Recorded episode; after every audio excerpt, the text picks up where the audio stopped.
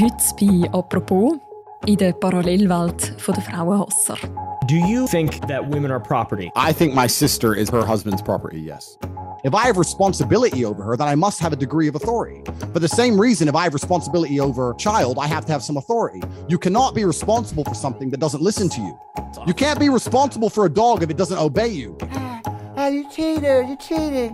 It's bang out the machete, boom in her face, then grip her up by the neck. Gewalt gegen Frauen oder Verschwörungstheorien. Mit solchen Inhalten ist der Andrew Tate zu einem der meistgeschauten Influencer geworden. In den sozialen Medien hat er ein Millionenpublikum erreicht. Bis YouTube und Instagram und vor kurzem auch TikTok sein Profil gesperrt haben. Aber wie hat er überhaupt zu seinem Erfolg kommen und wieso bringt Frauenhass auf Social Media so viele Klicks? Über das reden wir heute im Podcast «Apropos» vom Tagesanzeiger und von der Redaktion Tamedia. Mein Name ist Mirja Gabatuller und bei mir im Studio ist Lisa Füllemann. Sie ist Redaktorin im Ressort «Leben» von Tamedia. Hallo Lisa. Hallo Mirja. My scenario, any woman I'm serious about is going to obey me. She's going to go to the gym, she's going to eat right, she's going to be learning shit, and she ain't going to be in the club sniffing and drinking. Lisa, wer ist das, wo wir hier hören? Das ist der Andrew Tate. Das ist ein amerikanisch-britischer Ex-Kickboxer und er gehört eben zur Zeit zu den berühmtesten und grössten, aber zugleich eben auch zu den kontroversesten Social-Media-Stars weltweit. Und berühmt wurde ist er eben kurioserweise mit seinen extrem frauenfeindlichen, aber auch homophoben und gewaltverherrlichenden und rassistischen Videos, die in den letzten paar Monaten wirklich regelrecht das Internet überflutet haben. Mhm. Du hast dir das ja alles angeschaut, damit wir das am Schluss äh, nicht mehr machen. Kannst du uns ein paar Beispiele geben? Was, was ist das für Content, den man da bei ihm sieht? Also auf Instagram hat man bis vor kurzem eben eigentlich vor allem seinen extrem protzigen Lifestyle gesehen. Also er hat dort mit seinen teuren Sportautos angegeben, mit seinen mit Diamanten besetzten Luxusuhren, aber besonders auffällig ist eben auch gewesen, dass er sich so sehr hypermaskulin gibt und fast schon machoid. Also man sieht ihn zum Beispiel beim Nunchaku schwingen, also das ist so eine japanische Waffe auf einer Yacht oder man sieht ihn mit einem Maschinengewehr auf einem schnellen TÜV oder beim Zigarrenrauchen in einem Privatjet. Aber so wirklich problematisch ist sein Content eben auf TikTok, wo sich vor allem Videos befinden. Das sind so Ausschnitte aus seinem Podcast, aber er ist auch oft zu Gast bei anderen reichweitenstarken Podcasts und dort teilt er eben seine höchst problematischen Lebensweisheiten, weil sein Ziel ist eigentlich, dass er Männer wieder männlich machen will. Und in Videos sagt er zum Beispiel, dass Männer nur 18- bis 19-jährige Frauen sollten daten, weil sie dort noch leicht zu beeinflussen sind oder dass Frauen nicht Auto fahren können und Eigentum von ihren Männern sind. Mhm. Und ja, auch auf seinem Twitter-Profil wird sein Bild von der idealen Männlichkeit recht klar. Also er sagt Sachen wie echte Männer brüllen nicht. Also das ist ja so ein bisschen der Klassiker. Oder äh, Männer ohne Stolz und Ehr sind Frauen mit einem männlichen Geschlechtsteil. Ja, er verherrlicht aber auch offen Gewalt gegen Frauen. Also auf die Frage von einem Podcast-Host, was er machen würde, wenn er feststellen dass seine Freundin ihn betrügt, sagt er, ähm, ich hole die Machete raus, schlage ihr ins Gesicht und heb sie ganz fest am Nacken. Mhm. Das sind nicht einzelne Beiträge, sondern das ist quasi sein Ding ja, das wiederholt er immer wieder in verschiedensten Variationen. Was ist dein Eindruck? Wird er mit dem einfach provozieren oder, oder meint er das ernst? Ich denke schon, dass er bewusst provozieren will. Ich glaube, das hat er so ein bisschen zu seinem Geschäftsmodell gemacht. Ob das alles wirklich ernst meint, kann ich nur schwer beurteilen. Aber er behauptet gegenüber dem Guardian, dass das alles nur Parodie sei, dass das Comedy sei. Aber ich denke, wie wir dann nachher sicher noch werden besprechen, zeigen seine Daten, dass das eigentlich schon seine Überzeugung ist. Mhm. Auf das können wir genau später auch noch. Jetzt ist ja die Inhalte sind mal so weit äh, so bizarr, aber wer schaut sich denn das eigentlich an? Erschreckenderweise sehr viele Leute. Also seine Videos sind innerhalb von ein paar Monaten 11 Milliarden Mal angeschaut worden mhm. auf TikTok. Und auf Instagram folgen ihm etwa 4 Millionen Menschen, also bis vor kurzem, bevor er gesperrt worden ist. Aber auch abseits von Social Media ist er plötzlich einer der gefragtesten Menschen überhaupt geworden. Also im Juli ist sein Name öfters als der von Donald Trump und dem von Kim Kardashian zusammengegoogelt worden. Ist übrigens ein Fakt, mit dem gibt er auch sehr gerne an. Mhm. Und ja, angeschaut haben sich die Videos wahrscheinlich vor allem junge Männer. Das ist ja die Zielgruppe vom Tate, da er Männer wieder männlich machen und man sieht das auch in den Kommentarspalten auf Social Media. Also man sieht sehr viele junge Männer, die kommentieren und ihn dafür feiern, für seine Offenheit. Mhm, also eine enorme Reichweite und trotzdem ist er jetzt gesperrt worden. Genau. Wieso? Ja, also vor allem Frauenrechtsorganisationen laufen schon seit Monaten Sturm. Also sie geben extrem viele Interviews auch oder äh, wettern irgendwie auf Social Media gegen den Andrew Tate und haben gefordert, dass man ihn entfernt, dass sich sein gefährliches Gedankengut nicht mehr weiter kann verbreiten kann.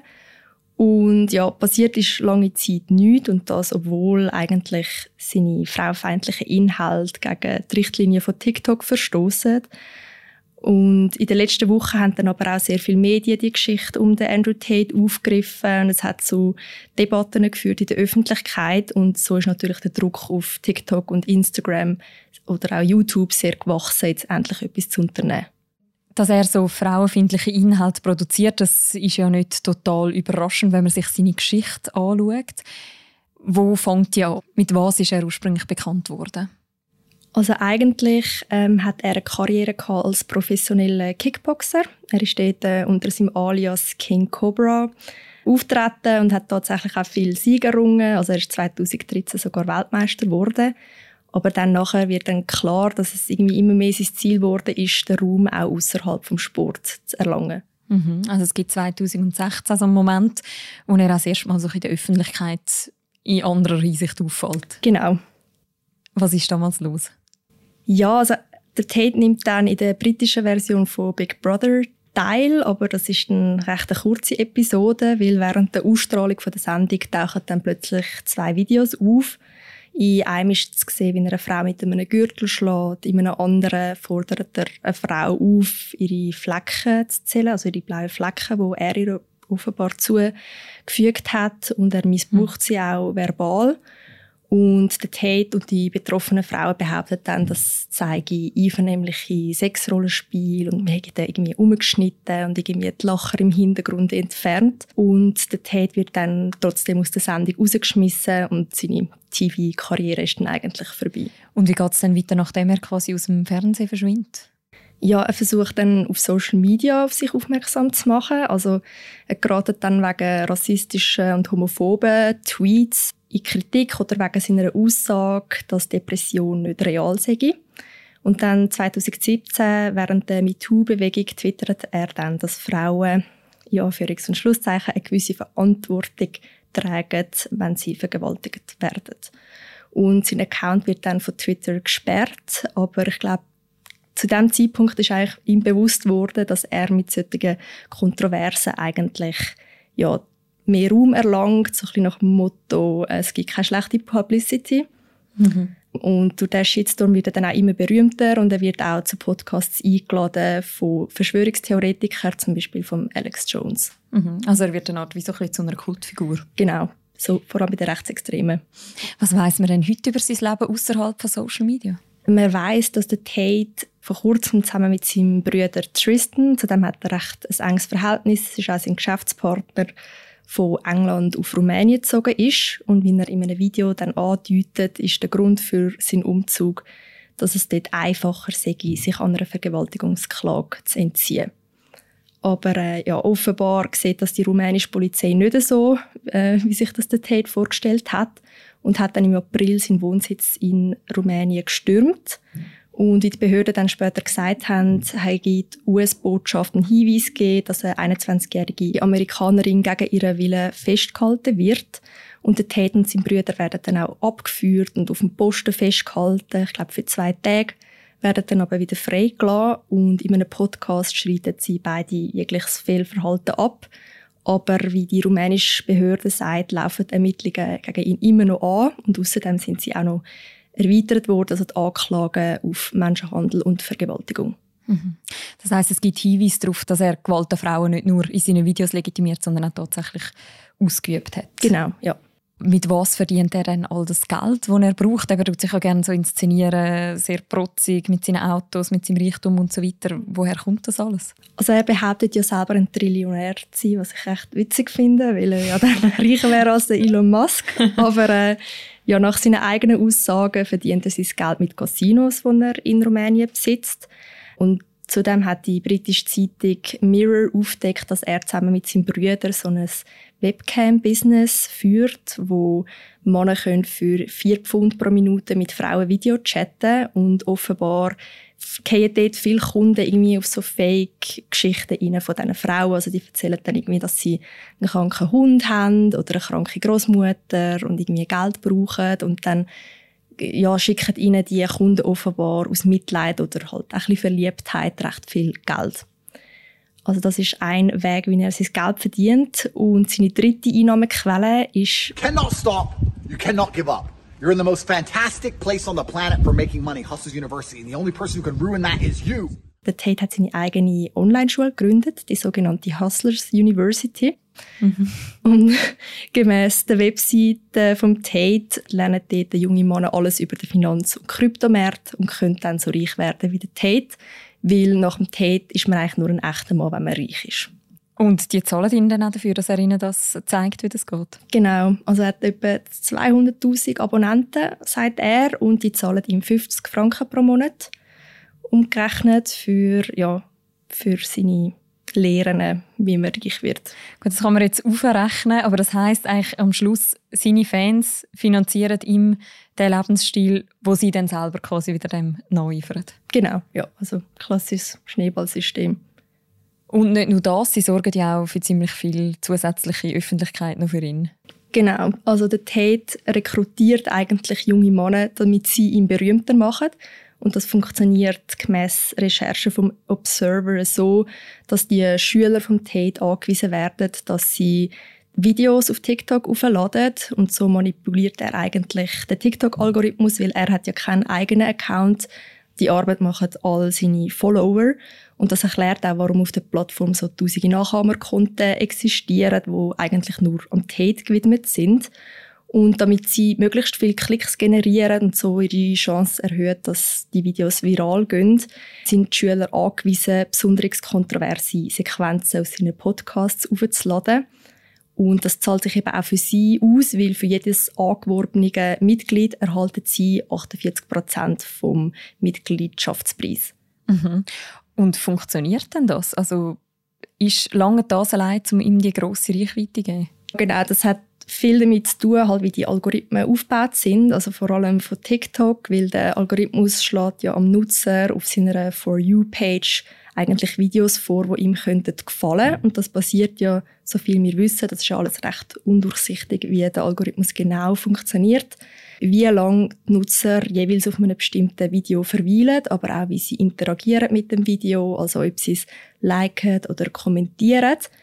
Aber es werden eben auch besonders erfolgreiche oder virale Videos außerhalb von der eigenen Interessensbubble, sage ich jetzt mal, hineingespissen. Und wenn dann halt so besonders kontroverse Videos auftauchen, wie vom Tate, wo man natürlich irgendwie mehrmals anschaut, weil man sich so denkt, was ist das eigentlich für ein Typ, was sagt er da, dann ja, werden einem solche Videos auch immer wieder vorgeschlagen, weil der Algorithmus dann denkt, das interessiert einem. Und das kann natürlich auch schnell in so einer Abwärtsspirale enden, wo man dann irgendwie ein Stück weit radikalisiert wird, wenn man immer das Gefühl hat, die eigene Meinung wird ja immer wieder bestätigt, wenn man zum Beispiel am Tate seine Videos immer wieder sieht, also die frauenfeindlichen Aussagen. Mhm. Wie ein Experiment vom Observer zeigt, führt das dazu, dass am Tate seine Videos auch Nutzer vorgeschlagen werden, die noch nie aktiv nach dem Tate gesucht haben oder nach seinen Videos gesucht haben. Und das ist mir eben auch passiert. So bin ich eigentlich auf den Andrew Tate gekommen. Ich habe einfach plötzlich in meiner TikTok Timeline habe ich Videos von ihm gehabt und ich habe mich gefragt, also ich schaue überhaupt nicht irgendwie ähnliche Videos. Von wo kommen die eigentlich? Mhm. Also das heißt auch dir als, als, als junge Frau ist das auch vorgeschlagen worden? Ja. Mhm. Die zweite Frage und vielleicht die größere Frage, neben dem, wie die Algorithmen funktionieren, ist ja auch die Frage, wieso die Inhalte so gut ankommen, wieso die geschaut werden. Hast du für das Erklärungen? Ja, ich glaube, dass der Tate bei jungen Männern vor allem gut ankommt, weil er ihnen ja wie quasi eine Anleitung fürs Leben gibt. Also so Step by Step. Und er sagt ihnen mit seiner wirklich durchaus überzeugenden und selbstsicheren Art, sagt er ihnen, wie sie schnell reich werden, wie sie möglichst viele Frauen bekommen und wie sie einfach allgemein erfolgreich durchs Leben kommen. Und das imponiert natürlich auch, wenn man so einen Tate sieht auf Instagram, eben wie er mit seinem Reichtum angeht und so. Also ihm scheint es ja scheinbar gut zu gehen. Und zum Zweiten glaube ich aber auch, dass der Tate bei vielen Männern darum gut ankommt, weil er kein Blatt vor das Maul nimmt. Also vor allem so in Zeiten von Wokeness und von Political Correctness und in Zeiten, wo halt auch die Autonomie von Frauen immer mehr wächst, fühlen sich, glaube ich, viele Männer verunsichert in ihrer Männlichkeit und fühlen sich irgendwie ein Stück weit in ihren Privilegien beraubt und darum feiern, glaube ich, vor allem halt auch so ein bisschen verbitterte, einsame Männer feiern vielleicht den Tate, der irgendwie endlich mal auf den Tisch schlägt und sagt, was viele Männer sich wahrscheinlich nicht mehr getrauen auszusprechen. Mhm, also eine Art Gegenbewegung zu dem, was sonst gesellschaftlich passiert. Ja. Jetzt tut sich der Tate ja selber auch der König von der toxischen Maskulinität nennen. Der Begriff der hat ja eigentlich eben eine negative Bedeutung. Er tut jetzt irgendwie umdeuten. Was ist genau mit dem Begriff gemeint? Also toxische Maskulinität beschreibt ja eigentlich so ein bisschen das Verhalten von Männern, wo ihnen selber schadet, aber eben auch anderen.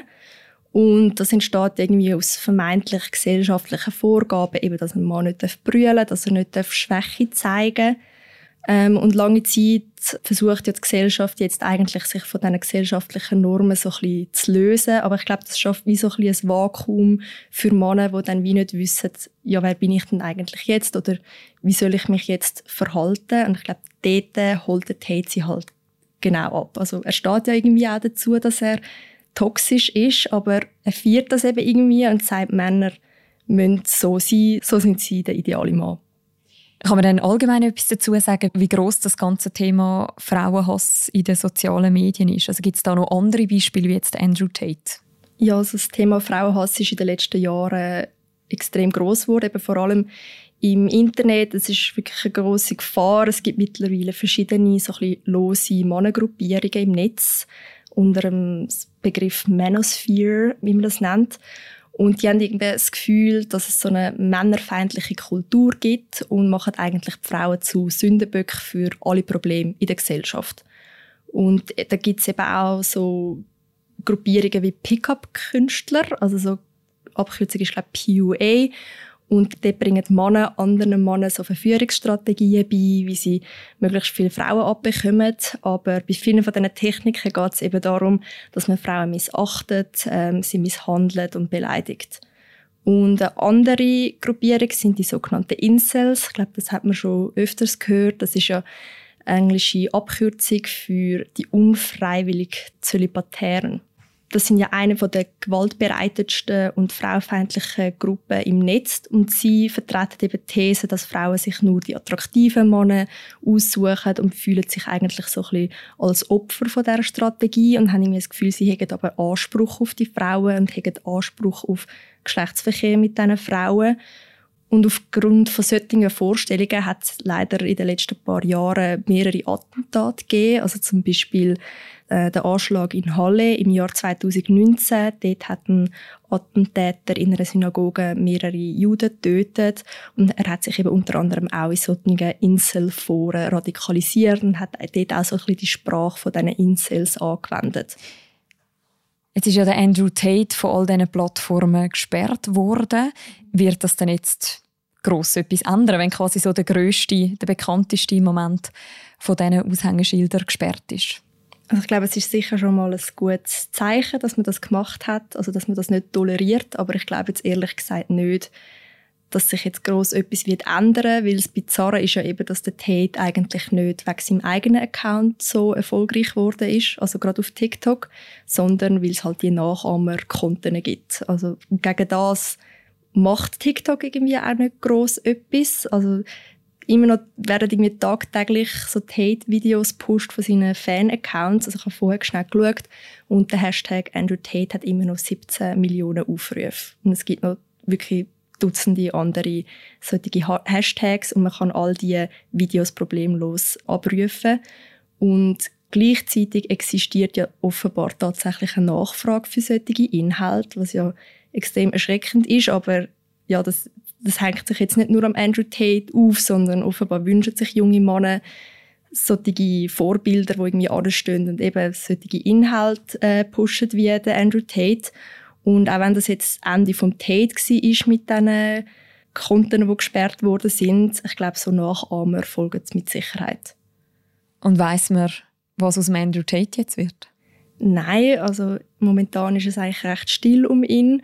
Aber wer weiß, auf welchen Plattformen er nachher ausweicht. Also es könnte ja zum Beispiel sein, also das ist jetzt meine Vermutung, dass er irgendwie auf Truth Social landet, also der Plattform von Donald Trump, wo man ja können, also seiner Meinung nach Free Speech gilt und der Andrew Tate ist auch ein Trump-Supporter, also irgendwie ich sehe da noch die Möglichkeit, dass er dort landet.